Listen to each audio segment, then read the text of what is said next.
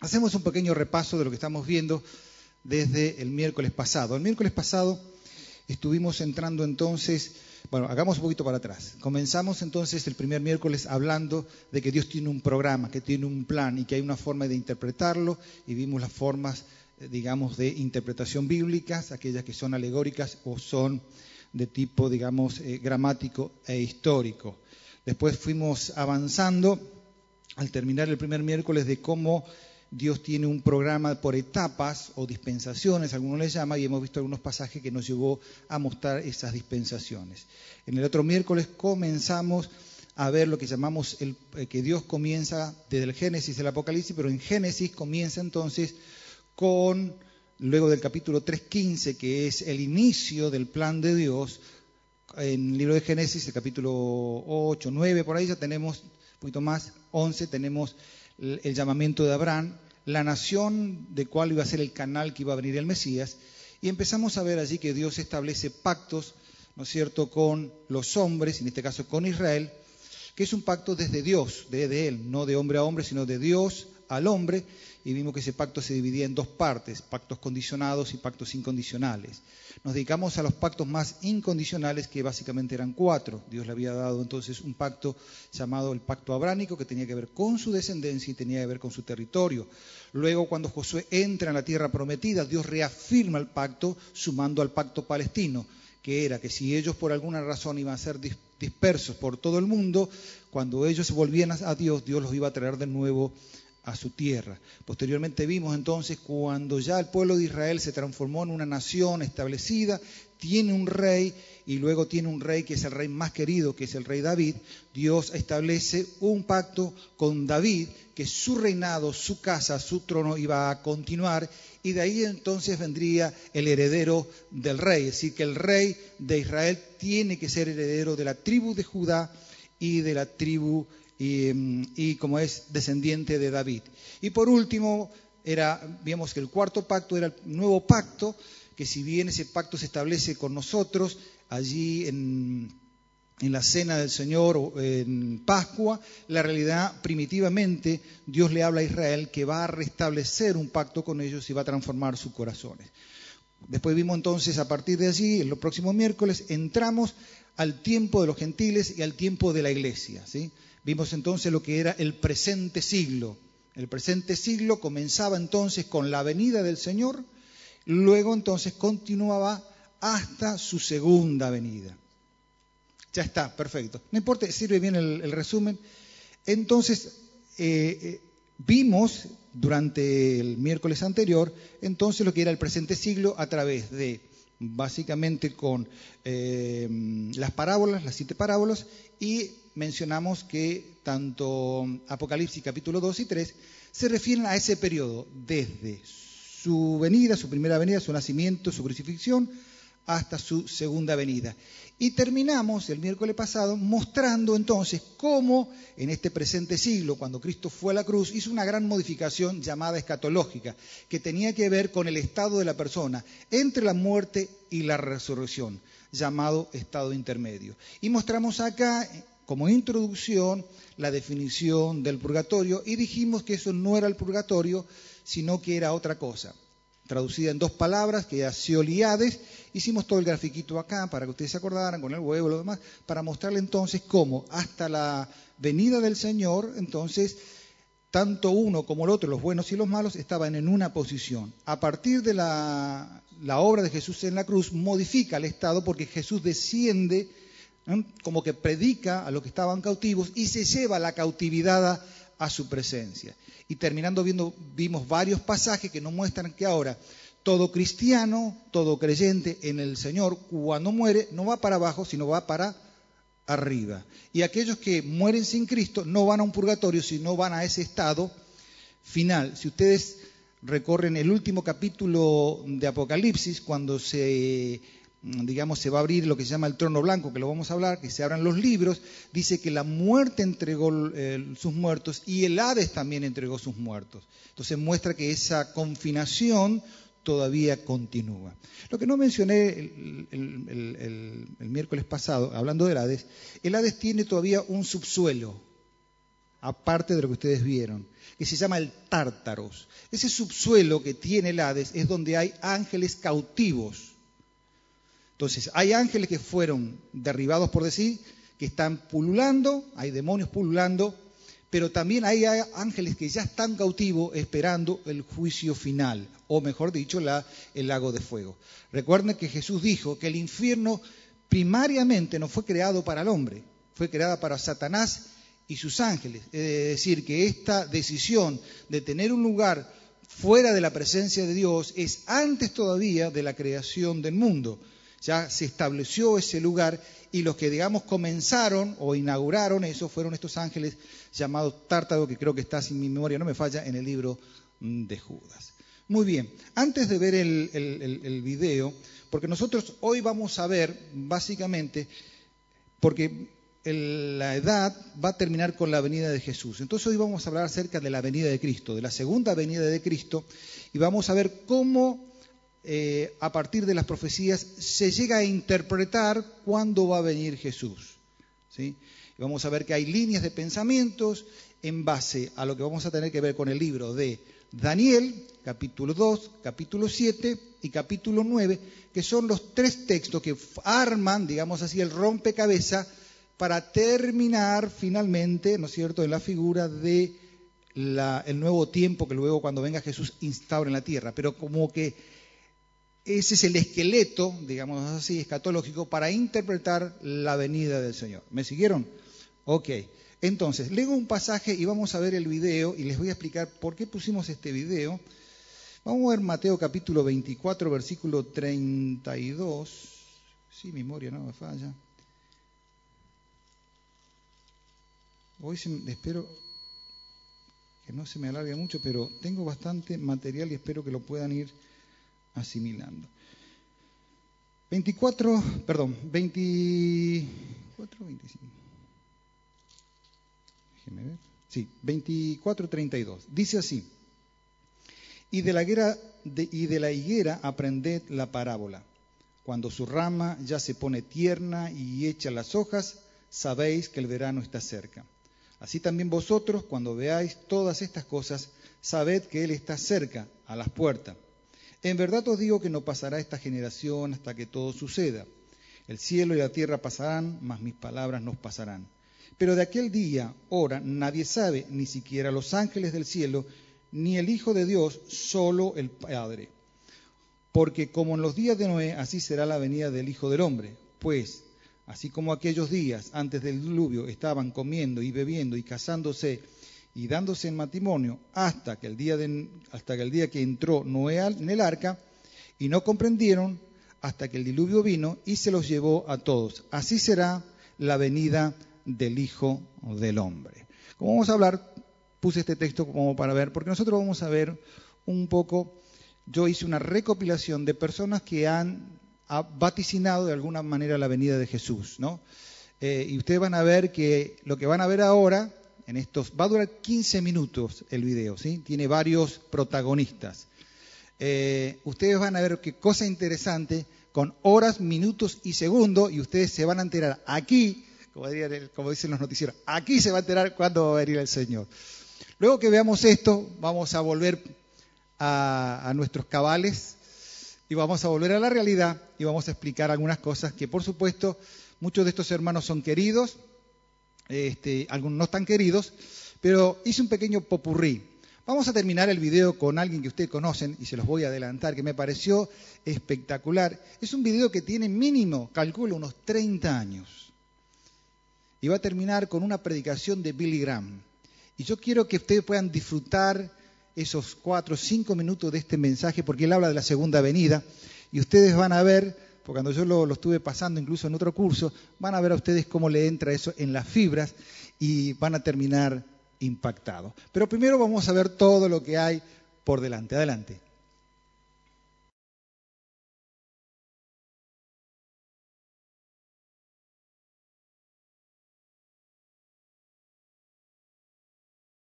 puedo dar a conocer ahora.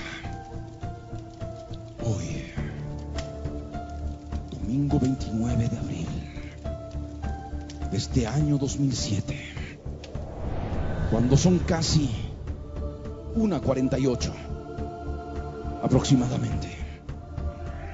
Aquí en Bolivia voy a dar a conocer cuando terminan los 70 años y día por día los días de la semana 70. Día, mes, año, horas, minutos y segundos.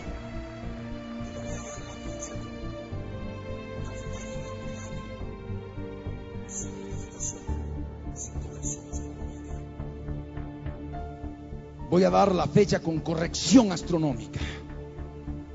Las naciones no hacen correcciones. Y si alguno quiere hacer la corrección, bueno, les lo voy a poner un poquito difícil. Busquen la manera de hacer la corrección. La corrección astronómica. Inclusive a todo este cálculo que ha estado hablando de precisión de hasta millonésimas de día. Pero esto, para que ya lo tengan presente y se preparen,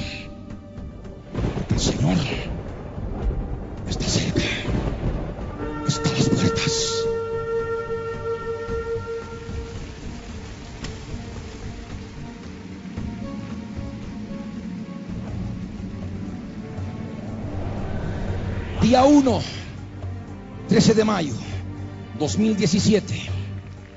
Todo en horas de Jerusalén, lo que se llama Daylight Saving Time. 13 de mayo 2017, 14 horas 51 minutos 46 segundos.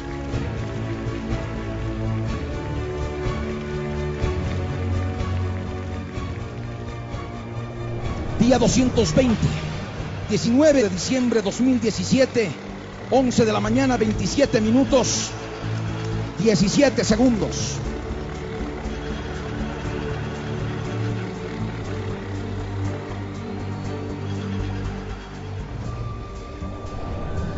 Día 1158.5, 14 de julio 2020, a las 20 horas 8 minutos 24 segundos.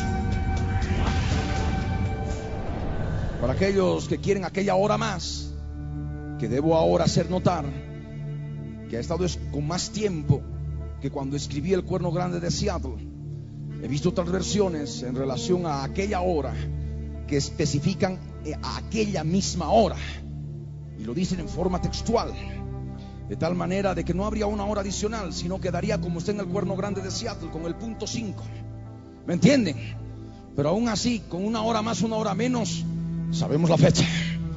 ¿Me están entendiendo?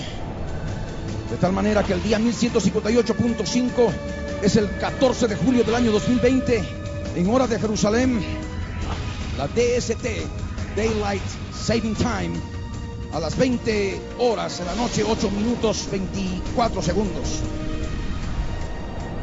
El día 1158.5 más 30 minutos cuando se tocan las trompetas. 14 de julio del 2020 a las 20 horas 38 minutos 24 segundos. El día 1230. 24 de septiembre de 2020 a las 11 de la mañana 13 minutos 15 segundos.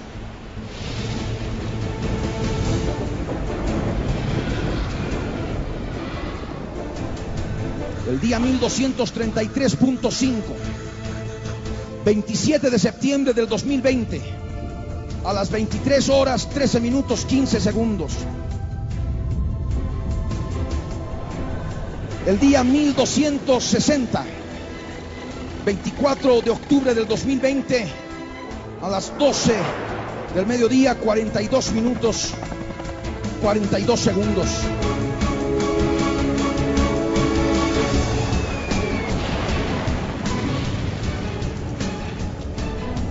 El día 1410, cuando terminan de operar las langostas. 23 de marzo del 2021 a las 16 horas 20 minutos 38 segundos. El día 2490, el 7 de marzo del 2024 a las 2 de la mañana 49 minutos 38 segundos. El día 2493.5, Es el 10 de marzo del 2024 a las 14 horas 49 minutos 38 segundos. Y el día 2520, el 6 de abril del año 2024, a las 4 de la mañana, 22 minutos 4 segundos, en que el Señor Jesús pondrá sus pies en el monte de los olivos, en Jerusalén. Como se hizo el resumen de la semana 70, lo que corresponde al volumen 9 y volumen 10, que se hizo como en tres horas.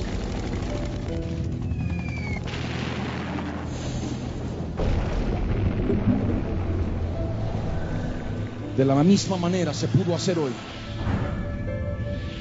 No podía dejar esto para el siguiente domingo. Muchos hubieran perdido el hilo.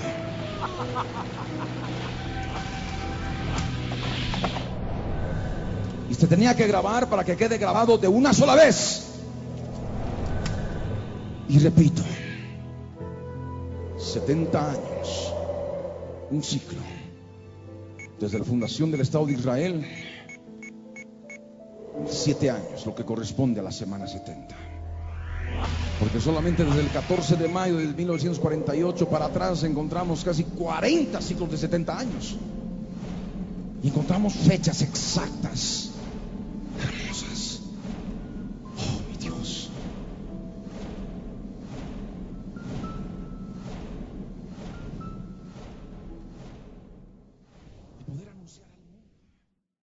Porque en, en- en años atrás, en el siglo XII, hubo un monje irlandés de nombre Malaquías O'Morgan.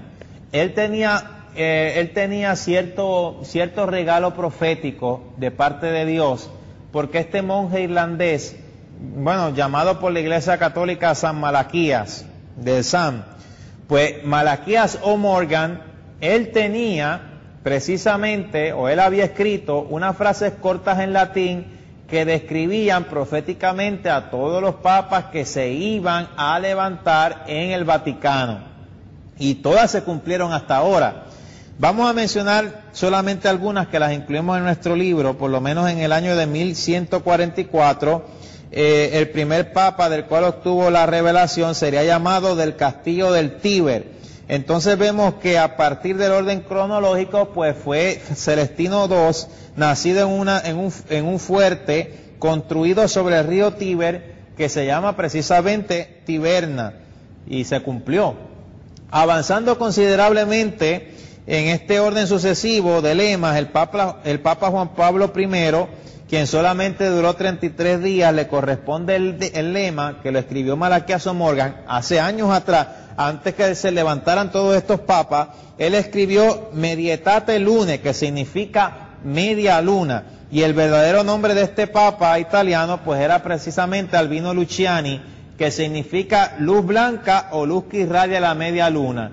Y entonces, todas las profecías en todos estos lemas cortos en latín que Malaquías O'Morgan escribió, todas se cumplieron. Según Malaquías O'Morgan, solamente falta un papa más. Esto fue en el siglo XII, no estamos hablando que fue los otros días. Según él establece, después de este que está ahora, falta solamente un papa más, y es aquí donde, por eso tomamos esta referencia, porque Malaquías O'Morgan habló de algo profético que ya decía en la Biblia. Él dice que el próximo papa, él lo describe con el lema en latín de Petrus Romanus, o sea, Pedro Romano. Él dice que este papa no va a ser sepultado en el Vaticano y que presenciará el fin de la única ciudad en el mundo rodeada por siete colinas, Roma, que será destruida. I'm Jesus Christ, Christ. I won't die. No, I won't die. No, no, I won't die. Even if you try to kill me. Yo soy Jesucristo, hombre. Usted es Jesucristo. hombre. Jesucristo, Hijo, el Hijo de Dios, el que resucitó. I won't die. No, I won't die. No, no, I won't die. Even if you try to kill me. Lo más grande de todos es que su reino no tendrá fin. ¿Cómo va a ser su muerte, José Luis? Yo no sé si voy a morir. ¿Es posible que usted no muera? ¿Usted cree que de pronto no muere nunca? posi- yo creo, yo creo que viene la transformación de nuestros cuerpos. I won't die. No, I won't die. No, no, I won't die. Even if you try to kill me. ¿Y el carro que tiene? Pues me lo regalaron. Es, un carro BMW Serie 7. Sí, Es un carro como de 80 mil dólares. un poquito más porque es a prueba de bala. El que me lo regaló me ama tanto que lo hizo bien arregladito. Blindado. Sí. I won't die. No, I won't die. No, no, I won't die. Even if you try to kill me. Yo no sé si voy a morir. I won't die. No, I won't die. No, no, I won't die. Even if you try to kill me.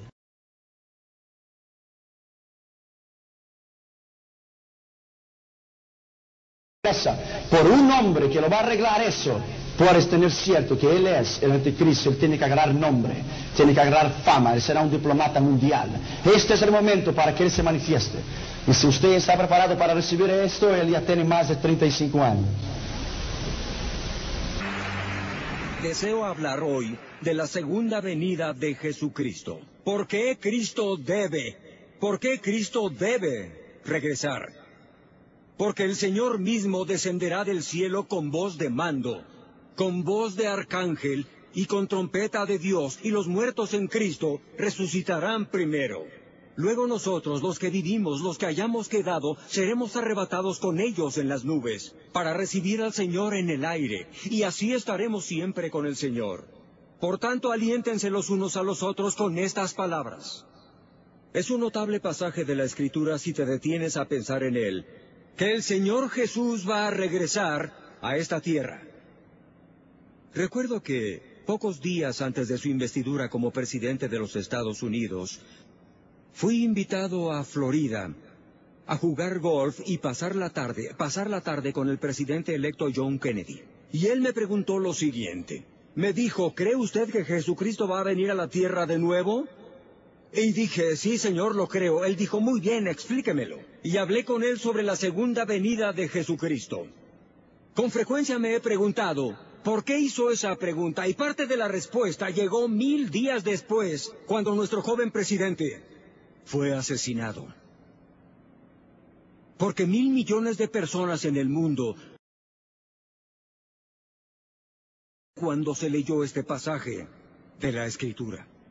Esa afirmación en el verso 17 al que quiero dirigir su atención es esta. Los que vivimos, los que hayamos quedado, seremos arrebatados con ellos en las nubes para recibir al Señor en el aire. Esa palabra, arrebatados, es una traducción del griego. Significa arrancar. Llegará el tiempo cuando Jesucristo regrese y arranque todo de todos los cementerios del mundo y aquellos que vivan y queden serán arrancados, y entonces recibiremos al Señor, dice en el aire. ¿Sabías que la segunda venida de Cristo es mencionada más de 300 veces en el Nuevo Testamento? Yo no sé si ahora es ese momento o no.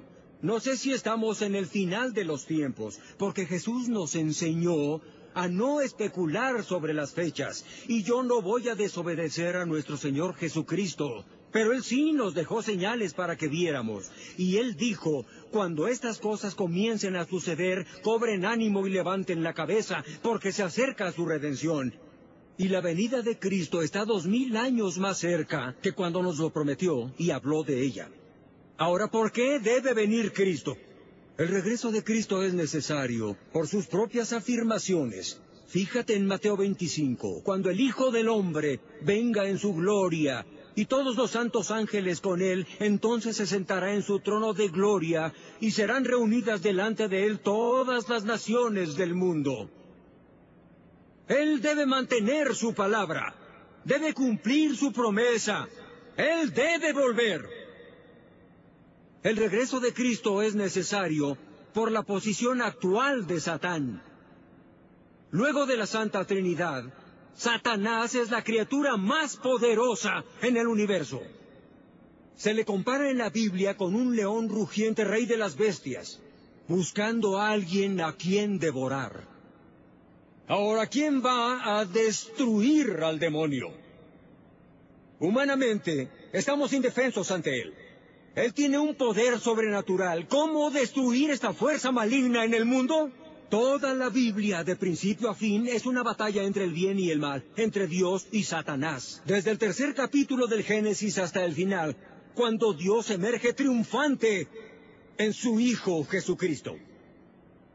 El hombre es incapaz de encadenarlo. No podemos encontrar prisión que lo retenga. La iglesia no puede destronarle. Él tiene a la gente y al mundo convulsionado.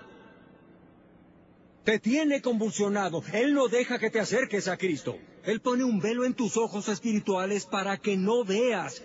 Antes de que vengas a Cristo, Dios sobrenaturalmente y por medio del Espíritu Santo debe levantar el velo que el demonio ha puesto ahí para que veas tu necesidad del Salvador, para que te veas como un pecador y veas tu necesidad de arrepentimiento y de fe, y tu necesidad de recibir a Cristo como tu Señor. Terminó, porque esto continúa, pero ahí terminó para dejarles un poquito así, viendo un buen final, porque si no quedarán, ¿qué piensan, eh? 2020 y 2024 ¿Y por qué le puse un poco esto? Porque justamente Billy hace lo que todos tratamos de hacer lo más coherente posible, de no poner fechas en cuanto a la venida del Señor. ¿Cómo se llega a esto, a estas, a veces a estas aproximaciones, estos cálculos? En el primer video que ustedes vieron, este, este pastor hace un sistema y está todo basado en las interpretaciones de Daniel. Vamos a ver si ya ponemos nuestras este, gráficas. Si se parte de la interpretación de Daniel. Gabriel capítulo 2, capítulo 7 y capítulo 9, que son las famosas 70 semanas. Para muchos de ustedes van a decir que son las 70 semanas, van a decir chino básico, pero vamos a llegar a ver eso. La interpretación de este video primero era justamente que él hace un cálculo que a partir del 1948 toma 70 años y empieza a dar las fechas ahora como el inicio, digamos, de lo que llamamos la séptima, la última semana, dividida en siete años. No se complique que ya lo vamos a explicar. Pero lo que hace él es un retroceso. A partir de allí va para atrás y entonces explica que hay 70 semanas. Pero los cálculos son al revés. Independientemente de lo que haya eh, interpretado este eh, querido hermano, vamos a ver entonces que vamos a ver que en cuanto a la interpretación de la venida del Señor, de su segunda venida, hay tres escuelas de interpretaciones. Una llamada la famosa preterista, que quiere decir que viene simplemente del pasado. Describe en un lenguaje velado los eventos del propio tiempo de Juan hasta el fin del imperio romano o por lo menos hasta la conversión de Constantino. ¿Qué es ser un preterista? Vamos a ver que son tres, pero vamos a ir, porque vamos a ir como descartando. Así que te leemos rápido y después quedamos con los más importantes. El diccionario Webster dice que un preterista es un teólogo que cree que las profecías del Apocalipsis ya se han cumplido. En los términos básicos, un preterista cree que se cumplieron todas las profecías de la Biblia a finales del siglo 70 después de Cristo y esas profecías tuvieron resultados y efectos que continúan hasta hoy. Por ejemplo, cuando Jesús comenzó a predicar, él proclamó que el reino de Dios ya estaba a la mano y que el reino vino con poder y continúa existiendo el poder hasta ahora. Su punto de vista escatológico, profético, es consistente supuestamente a la escritura cuando dice algo, por ejemplo, ciertamente esta generación no fallecerá antes que estas todas cosas se cumplan. También pueden tener confianza de saber que están viviendo en la edad del reino, pueden llamarla la edad de la iglesia, que es eterna en su duración. Ustedes ya van dónde va la corriente. A lo largo del Nuevo Testamento la salvación se iguala a la segunda venida y se habla de ella como todavía futura. Si Cristo no ha vuelto todavía como el Hijo de Dios que dijo que haría, entonces nosotros todavía estamos esperando la salvación. Es decir, palabra más, palabra dicen que todo esto de lo de Daniel, Apocalipsis, las 70 semanas, ya se cumplieron en el primer siglo. Y que esa, esa profecías es la continuación del reino establecido Jesús a través de la iglesia. Entonces, a partir del siglo XIII, la iglesia nace, por supuesto, en el primer siglo, 12, el siglo I, II, III, a partir de Constantino, donde la iglesia se transforma en una iglesia oficial, entonces comienza a aparecer en una forma muy especial el reino y entonces la realidad es que todo lo que tiene que ver con las profecías se cumplieron en este tiempo o en este estado con la iglesia.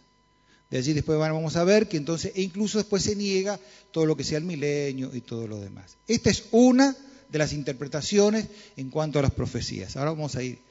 La segunda, vamos al revés, me pasé, es la histórica. Dice así, a ver si pruebo mi tecnología.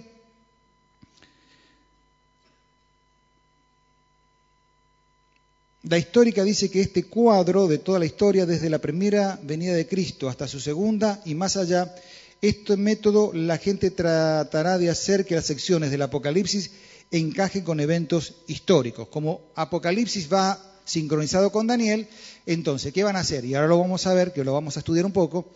Quiere decir que las figuras que vamos a ver que se extienden a través de los imperios se interpretan históricamente. Y vamos a ver cómo, después la figura del pie y el barro lo demás, se interpretan históricamente con el imperio romano y se va a anexar después con la iglesia papal.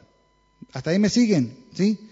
Para que ustedes sigan por dónde vamos la, la, la línea. La segunda es la futurista, que es mayormente una profecía de eventos que están por ocurrir, especialmente junto antes de la venida de Cristo, dos experiencias cristianas, es decir, lo que estábamos viendo y lo que la mayoría de nosotros conocemos escatológicamente. Si yo les pregunto a ustedes acerca de las 70 semanas de Daniel, muchos tienen la noción de que eso va a ser algo futuro, ¿no es cierto? Por eso hay toda una expectativa del anticristo. Eh, tiene que ver con la famosa los siete años, ¿eh? donde se comienza con un pacto al principio, se parte, se rompe el pacto en la mitad, la gran tribulación y la segunda venida de Cristo. Eso se llama futurista, ¿por qué? Porque todavía no ha venido y se está esperando. El hermano que ustedes vieron allí, que mencionó acerca del anticristo, que él dice, ya está ahora, y tiene 35 años, imagínense que ese video tiene por lo menos desde el año 92, tiene 11 años. Así que si cuando él dijo ya tenía 35 años, supuestamente el anticristo debería tener, hoy estamos hablando de 40, 35 más 12, cerca de 50 años. ¿56? ¿Estamos bien con la cuenta? Tiene 35 más 12. 47. 50 años para ser redondo. Así que supuestamente, según lo que planteaba este, este hermano, que tiene muy buena escatología, pero bueno, uno para traer un poquito trata de tirar, tendría 50 años. Técnicamente debería aparecer en cualquier momento en esta idea de lo que es la interpretación futurista. ¿Me siguieron hasta ahí? ¿De dónde sale todo ese lío? Es que lo que quiero explicarles un poquito ahora, que tiene que ver entonces con la interpretación de el sueño de eh, tanto de Nabucodonosor como de Daniel. Ahí hay un cuadro comparativo del capítulo 2 y el capítulo 7 que ahora lo vamos a ver ampliado. Tiempo de los gentiles. Hay una interpretación muy interesante. Desde el concepto de los que estudian la escatología que son de origen judío, el tiempo de los gentiles para ellos comienza el día que ellos fueron eh, deportados. Por eso la imagen comienza con la cabeza de oro que va a mover que es Babilonia. ¿Qué quiere decir? Desde la profecía que lo ven los judíos dicen, el pueblo de Israel fue llamado a ser una nación principal en el mundo y Jerusalén cabeza de las naciones. Ese era el proyecto de Dios. Su problema fue que ellos, después del reinado de Salomón, tras que Salomón se fue tras los dioses ajenos, se dividió el, reino en dos reinos, el norte y el sur, y hubo lo que llamamos la primera diáspora. A partir de esa diáspora, que la primera que tienen, hasta el retorno, 70 años posteriormente, ya jamás el pueblo de Israel reinó sobre la tierra. Nunca tuvo un gobierno real. Entonces, ¿qué dice? Cuando aparece la visión, Dios le va a mostrar a Daniel, al pueblo de Daniel, cuándo ellos iban a ser restaurados. ¿Me siguen? Entonces, el tiempo de los gentiles tiene que ver con los gobiernos que hay en el mundo o han existido en el mundo hasta que vamos a ver una piedra pega abajo y se destruye en ese y ahí se instaura el reino que va a estar asociado con el pueblo de Israel. Quiere decir que el pueblo de Israel, para que sea otra vez el proyecto original de Dios, tiene que esperar que estos cuatro imperios desaparezcan en escena. Y recién cuando venga Cristo, como la piedra que rompe todo el imperio, instaure un reino donde Él va a reinar y el pueblo de Israel va a ser súbdito, ¿no es cierto?, y restaurado. Entonces, desde un concepto judío, eso se entiende como el tiempo de los gentiles. Hay otra interpretación que hacen otra línea, entonces no, es el tiempo de los gentiles, es cuando ellos volvieron a su tierra. ¿Ven que como de dónde viene todo el, empezamos el tema? No se compliquen, esto no lo vamos a hacer muy simple. Esto es el sueño que va a tener entonces nada menos que Nabucodonosor, el capítulo 2. En el segundo año del reinado de Nabucodonosor tuvo un sueño y se perturbó su espíritu y, y, se le fue el sueño. Entonces llama a Daniel y Daniel le hace la interpretación. Esta básicamente es lo que describe su sueño, la cabeza de oro como imagen, su pecho y sus brazos de plata, su vientre, sus muslos de bronce, sus piernas de hierro y sus pies en parte de hierro y en parte cocido. Dios le da la revelación a Daniel. Ahora vamos a ver la revelación. Después en el capítulo 7 Daniel tiene un sueño. En el primer año de Belsasar, rey de Babilonia, tuvo Daniel un sueño, visiones en su cabeza mientras estaba en su lecho. Y miraba yo en mi visión de la noche, y aquí cuatro vientos del cielo combatían el gran mar, y cuatro bestias grandes, diferentes la una de la otra, subían del mar. Entonces, la visión que tiene Daniel son entonces estas cuatro bestias. ¿Me van siguiendo? ¿Sí? Es decir, que estas, estas figuras más estas cuatro bestias se combinan, que es lo que vamos a ver, se combinan y van a dar la característica de los sistemas de gobiernos humanos. ¿Ven? El gobierno que trae Cristo y el gobierno que Dios le dio al principio de Israel se llama gobiernos teocráticos, quiere decir Dios gobierna. ¿sí? Es decir, Dios gobernó desde que lo saca desde, desde la esclavitud con Moisés, posteriormente con Josué, incluso con los jueces y después le dio los reyes. Era un gobierno teocrático porque las leyes aplicadas a Israel eran leyes dadas por Dios. ¿Me van siguiendo? ¿Sí?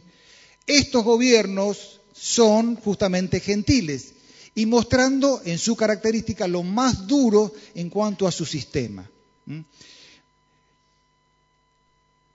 El primero, que ya se cumplieron, vamos a ver que estos primeros tres reinos se cumplieron, es el famoso reino babilónico, una de las características del reino babilónico que tenía mucho oro. Pero el oro significa un material puro y da en sí mismo la calidad de gobierno. Es decir, en este caso Nabucodonosor era no solamente el rey, era la ley. Entonces, no había ley, la ley era el rey. Entonces, su dirección de gobierno era único y unipersonal. Al lado entonces aparece la figura que se combina con el capítulo 7 de Daniel en la visión, que es un león. Y si ustedes van y se ven las figuras que hay en Babilonia, van a ver que en las paredes existe justamente como una figura representativa del imperio babilónico un león alado que indica su característica, la sala tiene que ver con una agilidad y su fuerza, y tiene que ver de cómo internamente el imperio babilónico de su conquista. Paro acá, ustedes después si quieren ampliar, tienen que ir y estudiar, porque esto es muy largo, ¿sí? Después aparecen los medo-persas en el año 549 mm, hasta el 531 antes de Cristo. Este imperio eh, persa es que el que permite luego después el retorno al pueblo de Israel a su tierra eh, junto con el decreto de Ciro. Ya su gobierno no era tan directamente con, respecto, al, digamos, al, al rey, sino ya había una mezcla de rey más las leyes que había en Medo Persa. Si ustedes estudian el, momento de Daniel, van a ver cómo Daniel le firman un decreto y no podía ir en contra de la ley de los medios y la fuerza, y entonces sí tuvo que cumplir la ley. Entonces, de alguna manera se va mostrando que este gobierno se va más, eh, eh, se va medio como, no debilitando, pero va cambiando de característica. Pero aparece esta figura de un oso muy lento, es decir, es un imperio muy pesado, muy lento, y con una diferencia como si estuviera mm, eh, chueco, de un lado más y un lado menos, cuando camina como que va rengueando, mostrando que un imperio era más fuerte que el otro. esta mezcla de estos dos imperios da esta idea y era entonces un imperio más lento. Se cumplió porque cuando se escribe esta profecía, este imperio todavía no existía. El babilónico sí, pero no este. Continuamos. Por supuesto, todos recordarán entonces que en el año 331, ¿quién es el más famoso general que tenemos en el mundo? Alejandro el Magno, ¿sí? Eh, por eso ustedes van a ver que en la figura de al lado va a tener cuatro alas. Si ustedes ven la conquista del imperio griego, eh, cómo el, el, imperio griego conquistó, no me acuerdo, pero creo que en 10 años hizo una conquista de todo el imperio. Así que muestra la velocidad y la agilidad de este eh, imperio en la conquista. Y cuatro cabezas porque a la muerte de Alejandro Magno, el imperio, como no hubo sucesión, se subdividió en cuatro generales. Y el imperio entonces después se fue subdividido en aquella época. Eh, contaba un predicador que, mencionando, hablando de Alejandro Magno, en su conquista, él decía que la conquista más importante para un emperador era Jerusalén. Quien no conquistaba Jerusalén no conquistaba nada, mostrando que Jerusalén sigue siendo, como alguien dijo por ahí, la embajada de Dios. Muy bien, y aquí entonces tenemos, a partir del año 168 a.C., la aparición entonces del imperio romano. ¿sí? Si ustedes van a ver, estaba formado por los césares, pero a su vez tenía senadores y ya nosotros teníamos las, eh, digamos, como un sistema de gobierno con leyes. De así que, si yo más me equivoco, creo que este, me pueden ayudar, las leyes nuestras argentinas están asociadas muy a las leyes del Imperio Romano, ¿no? ¿Es así? ¿Está bien? En los derechos romanos. Así que ven ustedes entonces cómo eh, es una mezcla ya de un gobierno, por decir medio así, tirano, pero a su vez con leyes mucho más firmes. Y aparece ya la figura entonces de eh, un eh, monstruo, digamos así, ¿no es cierto?, con diez cuernos. Y aquí entonces comienza la, la interpretación, que comienzan a subdividirse las interpretaciones. Hasta aquí, tanto lo que hablamos nosotros, lo que estudian la parte histórica y la futurista están todos de acuerdo. Hasta acá no hay problema. El problema comienza de aquí en adelante. ¿Cómo se interpreta entonces ahora los pies de barro y, en este caso, los diez dedos que se va a mencionar? ¿Cómo se interpreta? Entonces ahí comienza. ¿Por qué? Porque lo que van a decir, lo que hacen la historia, los historicistas, van a continuar y van a buscar la continuación del imperio romano. Nosotros normalmente eso no lo vemos, pero la realidad es que el imperio romano no desaparece en su totalidad. se va a Constantinopla, pero a su vez después se subdivide en diez. ¿Por qué, cae, dicen el Imperio Romano? Por dos razones. Una, eso es lo que argumentan, una es por la moralidad, usted sabe que el Imperio Romano cayó por su, sistema moral, y otro por la mezcla étnica que tenía. Entonces, van a ver que ellos hacen esta, a ver un poquito más, ahora pues volvemos para atrás. Ve que dice que se levantarán diez reinos. Entonces, ellos, el Imperio Romano se divide entonces en diez etnias, en principio, que posteriormente pasan a ser lo que nosotros hoy conocemos Europa. La etnia de los alamanes son los alemanes, los burgundios son los suizos, los francos los franceses, los lombardos los italianos, los sajones los ingleses, los suevos los portugueses y los visigodos los españoles. Y ahí tenemos tres más que muestra después, haciendo una interpretación de Apocalipsis, tres naciones que desaparecen en escena. Entonces los historicistas dicen entonces de continúan ¿eh? la historia del Imperio Romano y empiezan siguiendo que dice, bueno, los diez cuernos de estos diez reyes son reyes que se levantarán y otro se levantará después de ellos. Él será diferente a los anteriores. Entonces está hablando de un nuevo rey. ¿sí? Entonces, combinando con Apocalipsis, el cuerno que habla y todo lo demás, comienzan a ver quién es esos y continúan combinando esto con Apocalipsis 13, que no lo vamos a ver, van a continuar a lo siguiente. Sigue la historia del Imperio Romano, su desaparición en el año 476, y se transforma en una nueva forma de imperio que es el surgimiento de la Iglesia Católica Apostólica Romana y la iniciación del papado, dando así la asociación de la aparición del anticristo y hacen concordar sus características personales con el sistema papal. Entonces ustedes entienden por qué todo el mundo está esperando si este es el último papa el último papa, porque consideran que en esta interpretación histórica, ¿no es cierto?, el papa es el anticristo. ¿Lo ven? Que es el anticristo. Ok. Ustedes ¿quién es el anticristo? ¿Qué es? Definamos básicamente la palabra anticristo. Anticristo es, digamos, puede ser en contra de o puede ser también en reemplazo de. Jesús dijo, ha salido muchos Cristos. Recuerden siempre que la palabra Cristo, Jesús, es una palabra combinada. ¿no es cierto? Jesús es el nombre y Cristo es un título. Uno puede tener el título, pero tener otro nombre. ¿Me siguen? Es decir, Jesús el Cristo, pero recuerden que había Moon, decía que también él era el Cristo, Moon el Cristo. Este personaje que nosotros vimos allá, en el fondo está diciendo que él es el Cristo, porque eso es lo que estaba diciendo, en otras palabras. ¿sí? Entonces, el concepto de anticristo puede ser una persona, también puede ser un sistema de valores de creencia. Por eso se puede asociar con la Iglesia Católica, porque hay un montón de cosas que se describen a un personaje. ¿sí?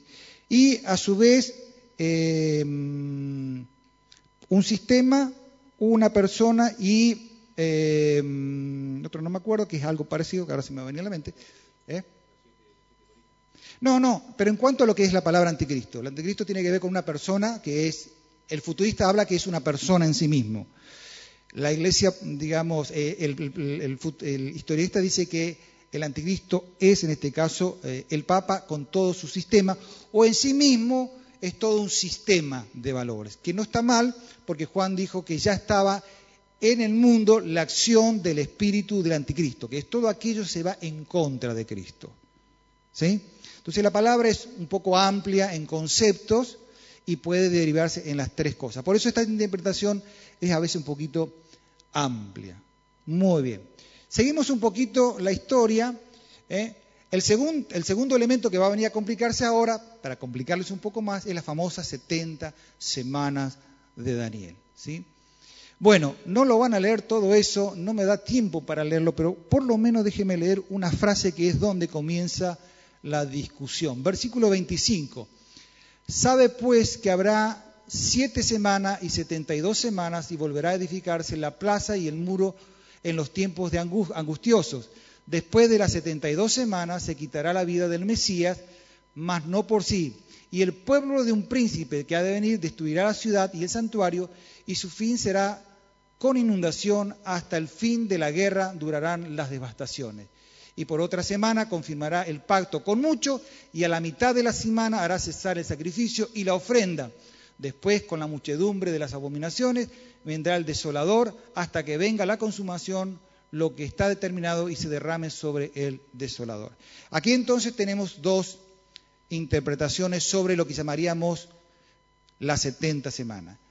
Básicamente, las famosas 69 semanas también están más o menos de acuerdo en función de, ahora lo vamos a mostrar, ¿eh? en función de cuando sale la orden, por acá está, cuando sale la orden para el regreso, la reconstrucción de Jerusalén, y la, comienza, la interpretación comienza acá la complicación, ¿sí? porque la historia dice que entonces se cumple las 69 semanas el día que Jesús se bautiza. Hay muchos textos que arman todo eso. Entonces, a partir de ahí dicen, tres años y medio de ministerio, la mitad de la semana, y tres años finalmente en el año 34. A partir del año 34, con la muerte de Esteban, comienza, por decir así, una nueva dimensión en la iglesia y hay una nueva interpretación. Es decir, que para estas personas, lo que nosotros conocemos como la aparición del anticristo, la aparición de la, gran tribulación, aunque ellos lo creen, básicamente no está considerada. Pero sí hacen mucho énfasis en el sistema papal. y hacen un trabajo de mucha investigación, y hay gente que conoce de quién le estoy hablando, que ha trabajado mucho y ha argumentado muy bien históricamente, haciendo una comparación paralela de la característica que Daniel capítulo 13, eh, perdón, eh, em, Apocalipsis capítulo 13 habla acerca de, la bestia y todo lo demás, mostrando entonces que la característica de este personaje la, lo asume el sistema papal o el papa en sí mismo. Ser rey, hablar grandes cosas, cambiar las leyes, cambiar los tiempos, todo lo demás se lo implican a ellos. Entonces, hay toda una eh, apreciación muy especial en, el sistema, ¿no es cierto?, mostrando que el espíritu del anticristo y en sí mismo el anticristo está personificado, por lo menos en el tema papal. Yo sé que cuando entro en este tema, y como sé que hay personas que vienen de origen eh, católico, pueden sentirse medio tocadas, pero esta es la interpretación. ¿sí? Esta es la interpretación que se hace, que hacen esto y argumentan hasta ahí. Ahora, van a continuar, es decir, continúa, vamos a ver de dónde nace también esto, porque esto tiene un origen. ¿Ven? Ahí tienen ustedes cómo ellos arman todo el esquema de las 70 semanas. Desde la orden, desde el decreto, la restauración del mundo, el Mesías príncipe bautizado, declarado ungido, y termina entonces los 490 años que ellos calculan, y ahí se terminó para ellos las 70 semanas. A diferencia, ahora vamos a ver futurista, que la última semana se va a abrir. Ahí ustedes ven un pequeño diagrama que es el mismo, pero tiene una pequeña eh, agregado. ¿Por qué? Porque los que trabajan mucho con este, esta interpretación viene nada menos de una iglesia que ustedes conocen llamado la iglesia adventista. ¿sí? La iglesia adventista tiene este formato y que muchos paran acá, en, esta parte, pero no cuentan que después ellos le van a agregar nada menos que un, eh, un tiempo donde Jesús va a aparecer en una forma especial, que no sabemos cómo, y ustedes van a ver que en el año 1844, ¿qué aparece? la iglesia adventista. Mire qué cosa interesante para que vean cómo se arma el argumento. Dice así, la iglesia adventista del séptimo día, esto lo que estoy leyendo es simplemente lo agarran en el diccionario y lo encuentran, no estoy haciendo un argumento en contra, ¿me entienden? Es decir, esto lo encuentran en cualquier lugar, pero miren que lo dice, nació a partir del movimiento millerista de la década de 1840, que resultó ser una de las últimas oleadas del reavivamiento del segundo gran despertar religioso. A través de su conocimiento de la historia, Miller se dio cuenta que los eventos descritos en el libro de Daniel, capítulo 2 y capítulo 7, correspondían a eventos históricos. Cierto día, al estudiar Daniel 8, 14, llegó a estar convencido que la purificación de que hablaba el profeta se trataba del regreso de Cristo para purificar su iglesia, ocupando de sentido común cristiano tal principio de interpretación profética del día por año a las profecías de Daniel y Apocalipsis. Interpretó la profecía de los 2300 días, de Daniel 8:14, concluyendo que la segunda venida de Cristo ocurriría alrededor del año 1843. ¿Ven cómo, se arma desde esa estructura? ¿Mm? Y sigue diciendo, eh, o antes del 22 de octubre de 1840, coincidiendo con el Yom. Como Cristo no regresó en esa fecha, el episodio se llegó a conocer como el Gran Chasco. Entonces, esta es una de las posiciones que tiene la Iglesia Adventista, y muchos, cuando enseñan escatología, esta parte no la enseñan. Es decir, llegan hasta la última semana y todo lo demás esto queda, digamos así, porque dentro de la doctrina que de, esta iglesia hay un montón de cosas que tienen que ver con interpretaciones proféticas y todo lo demás, y como todo siendo, terminan siendo la iglesia exclusiva. ¿sí? Si no perteneces, no sos. ¿Ok? Bueno, seguimos. Esta es la interpretación futurista. ¿Cómo estamos de tiempo? Y 20. Esta es la interpretación futurista que la mayoría de nosotros, de una u otra manera, hemos estudiado, visto y hemos escuchado predicaciones y todos estamos pendientes a ver de cuándo va a ser, ¿no es cierto?, la aparición del anticristo y lo demás. ¿Qué difiere entre lo que vimos con esta y la anterior? Muy bien, todos están de acuerdo que las 69 semanas, en este caso, termina con la crucifixión de Cristo o la entrada triunfal. Y ahí entonces, en la interpretación que tiene 9.27, que habla de un príncipe y un príncipe que ha de venir, se interpreta que este primer príncipe, que fue, fue Jesús, pero el otro príncipe no es Jesús, porque es justamente que va a hacer un pacto con su pueblo y lo va a cortar a la mitad de la semana. Entonces, esa última semana queda lo que se llama un lapso, ¿no es cierto? Un lapso esperando a que se cumpla. ¿Me van siguiendo? ¿Sí? Y entonces a partir de la aparición de este príncipe o llamado el anticristo que va a ser un pacto al principio de la semana, ¿no es cierto? Comienza lo que se va a conocer como el periodo de la tribulación o de la gran tribulación. En el primer video que ustedes vieron, del tiempo, ¿lo vieron? Que dice, dijeron día uno, tal cosa. Él estuvo haciendo los siete años y mostrando, pues muy rápido en los gráficos, estos eventos con la única diferencia de que ella le puso la fecha, etcétera, etcétera, etcétera, etcétera. ¿sí? Así que supuestamente eh, a partir del año que viene o este año comenzaríamos nosotros a entrar en lo que llamaríamos en la última semana de Daniel, según esa interpretación, ese este pastor, ¿no es cierto? Y eh, estaríamos terminando en el 1024, entraríamos ya en el milenio y Señor vendría con poder y gloria sobre Jerusalén y, toda esa historia se va a ir manejando la historia. ¿Ven? Exacto. Pero ahora, aclaremos que esto es, no es verdad. Estoy mostrándole, darles un ejemplo de cómo se llegan a las interpretaciones. Usted va pastor, ¿y para qué queremos saber todo eso? Ustedes querían saber, por eso vinieron. Pero por eso yo les dije a ustedes que esto es un tema que hay que verlo de a poco. Y a, mí me interesa una base. No vamos a estar entrar a estudiar todas las bestias porque no, no es el tema. Pero quiero que vean cómo se llega a estos temas y cómo después hay interpretaciones. Entonces después dice, bueno, ¿y nosotros en qué vamos a creer? Bueno, vamos a ver a dónde llegamos nosotros también. Espera, tranquilo.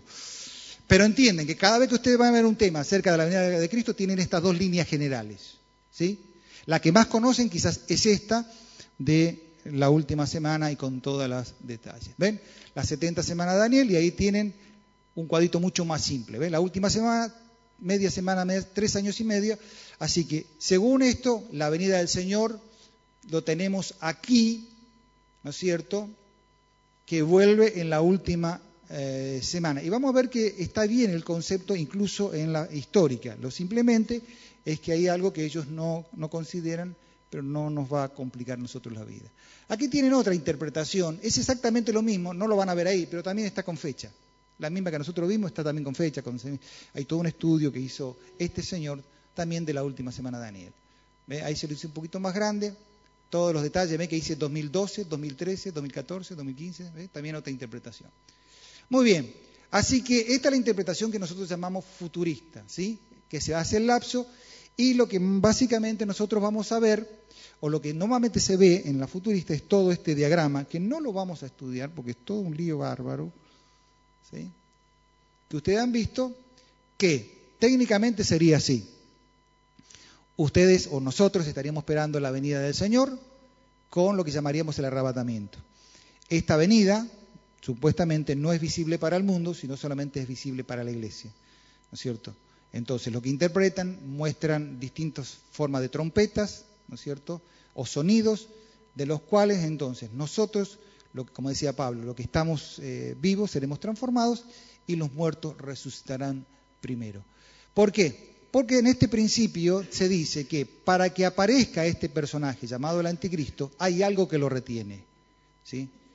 Ok, algunos interpretan que algo que lo retiene posiblemente sea el Espíritu Santo, pero como el Espíritu Santo va a continuar según esta interpretación, no es el Espíritu Santo que lo retiene, sino es la iglesia que lo retiene. Entonces, el principio es que este no se va a manifestar, este inicuo, ¿no es cierto?, de pecado, este hombre de perdición, hasta que la iglesia no desaparezca en escena. Por eso es necesario que la iglesia sea quitada para que éste se manifieste. Entonces, sea como sea, vean ustedes, ¿no es cierto? Y entonces uno que argumentaba este material decía, ¿para qué vamos a estudiar el resto si total nosotros no vamos antes? ¿Ah? ¿Para qué queremos saber del anticristo y todo eso? igual nosotros nos vamos. ¿Eh? Pero tienen que saberlo, ¿sí? Por eso vinieron. Ok, aquí entonces comenzamos, aquí al principio de la semana va a comenzar el famoso pacto con Israel. La idea básicamente Es como el programa de Dios tiene que ver con Israel, y en este, en este principio dice que Israel está esperando todavía al Mesías porque no creyeron que Jesús era el, el verdadero Mesías, va a aparecer un hombre con mucha capacidad, con mucha inteligencia, de origen totalmente judío, debería venir de la tribu de Judá, y que dice que el pueblo eh, de Israel lo va a reconocer. Va a ser un gran, eh, como decía el hermano, eh, diplomático, un hombre que va a hablar muy bien, con mucha capacidad, y va a ser aquel que va a hacer un pacto con Israel, con los árabes, con las naciones alrededor, o el famoso un pacto con ellos, para traer paz. Entonces muchos dicen ese texto donde dice, cuando digan paz y seguridad, viene todo lo contrario. ¿Por qué? Porque Israel hasta ahora no ha estado en paz. Y como decía un predicador, me gustó mucho, dice, jamás va a estar Israel en paz hasta que no venga el príncipe de paz. ¿Ven? Entonces, supuestamente en este principio, ahí hace un pacto al comienzo, ¿no es cierto? Ahí van a ver entonces que estos cuatro caballos van a ir representando al anticristo y una serie de cosas que no lo vamos a explicar, que es un poco largo, ¿no es cierto?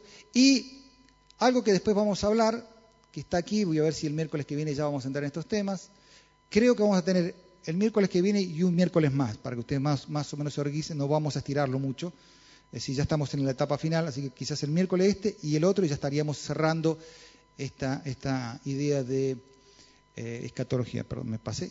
Volvamos otra vez al lugar.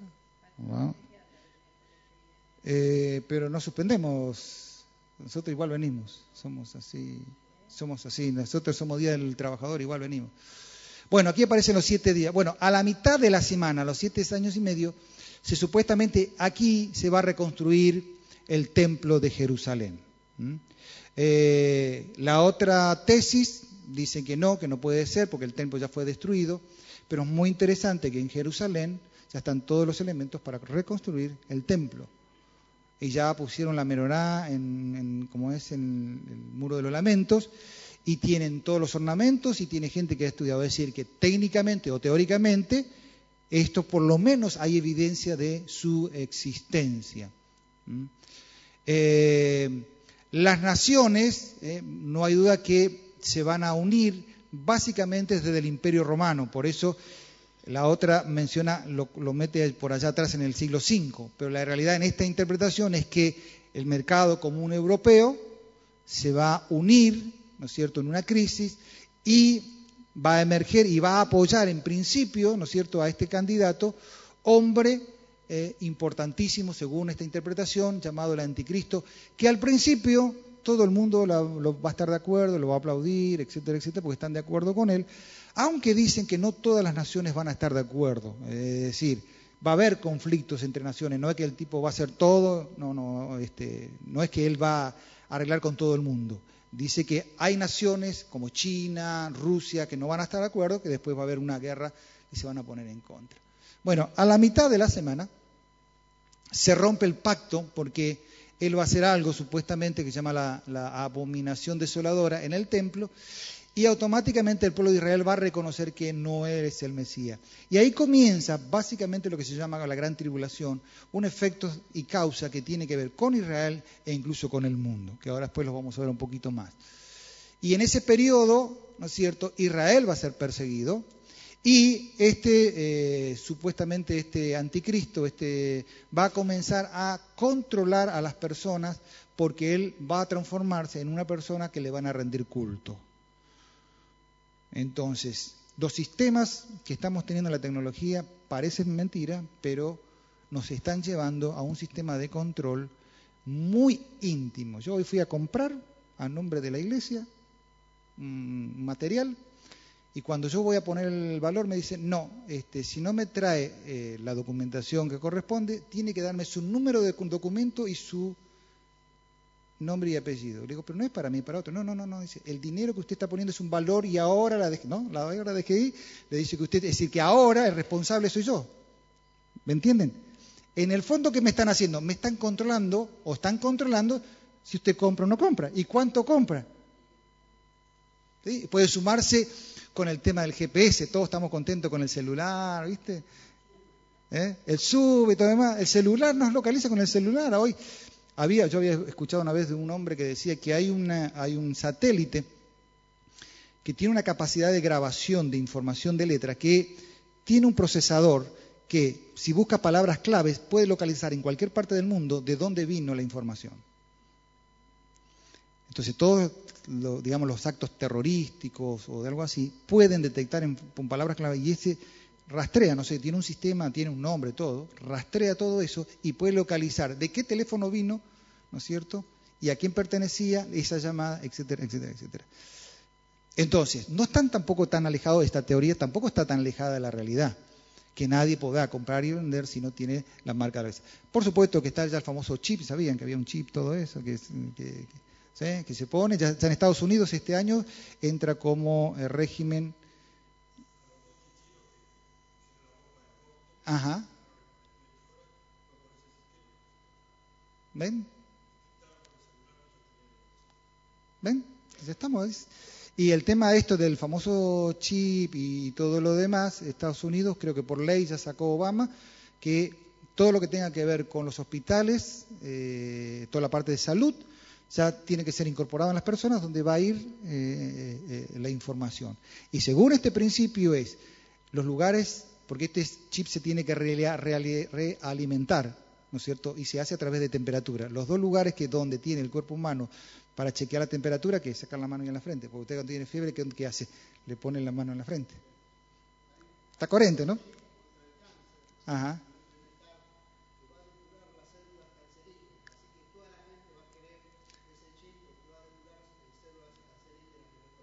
Bueno, así que dentro de todo no es tan fantasioso esta, esta postura o esta idea. ¿eh? Recuerden que nosotros teóricamente no vamos a estar. ¿Sí? Así que quédense tranquilos. Ok. Bueno, finalmente entonces al final acá, esto es muy breve, calcule que esto llevan horas, al final acá atrás, las naciones junto con este anticristo van a rodear a Israel. Me gustó lo que decía un este, pastor, eh, gente que trabaja, estudia escatología de origen judío. Él dijo algo muy interesante de Jerusalén, ¿no? Eh, ¿Por qué todas las naciones están en contra de Jerusalén? ¿O por qué en este sentido el diablo está en contra de Jerusalén? Porque dice que en Jerusalén o en la tierra Dios tiene una embajada. Y la embajada es Israel, es Jerusalén. ¿Por qué? Porque el templo, originalmente donde estaba el arca, es el trono de Dios. Y aunque no esté el trono de Dios, o originalmente sigue siendo entonces nada menos que la embajada de Dios. Entonces la guerra no es una guerra simplemente en el plano militar, es en el plano espiritual. Es destruir la embajada de Dios aquí en la tierra. Dios tiene su trono allá y decía este, también tiene su trono ahí. Entonces, en esta tesis dicen que entonces las naciones se van a reunir.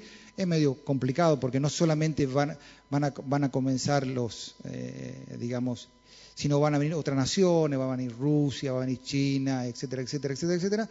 Y los van a rodear de tal manera porque lo que la, el objetivo es que eh, Israel desaparezca de la tierra. Sigue siendo Israel un problema y lo quieren destruir. Entonces, cuando estén en un, digamos, ya listo para destruirlos, entonces el Señor viene con gloria y poder, ¿no es cierto?, bajando de las nubes con sus ángeles y con su gloria los va a destruir a todos en el famoso llamado Valle de Armagedón. Descripciones que muestran las profecías impresionantes. Dice que por lo menos ese valle va a correr sangre hasta los estribos de los caballos, para que usted tenga. Van a tardar siete meses sepultando. Va a haber cadáveres por todos lados. Va a ser algo impresionante. Decía uno de los predicadores que van a contratar personas para enterrar personas. Es decir, la, la población del mundo va a ser absolutamente más que diezmada en ese confrontamiento final porque Él vendrá con gloria y va a liberar a su pueblo para establecer su reino, que es la piedra que ustedes vieron en la figura ahí abajo. Esa figura que pega esa piedra es que todos los sistemas caen y entonces aparece Jesús y ahí entonces el anticristo supuestamente es eh, lanzado al fuego, ¿no es cierto?, tanto con el falso profeta, y el diablo, que es la tercera persona, digamos, en el juego, va a ser atado entonces por mil años en el abismo y ahí comenzará entonces un gobierno llamado el gobierno mileniar por Jesucristo. ¿sí? Entonces, esta es la otra interpretación que ustedes tienen en cuanto a las eh, siete eh, séptimas semanas de Daniel. Yo voy a terminar acá, porque así ya son y 35, no quiero extender. Entonces el miércoles que viene ya vamos a hablar un poco de la gran tribulación y quiero hablar también de la segunda venida de Cristo, porque la conclusión, esto de la gran tribulación es un poco largo para explicar y me llevaría más de media hora. Pero yo al final tenía el tema de la segunda venida de Cristo. Déjeme por lo menos darle un cierre feliz a este tema.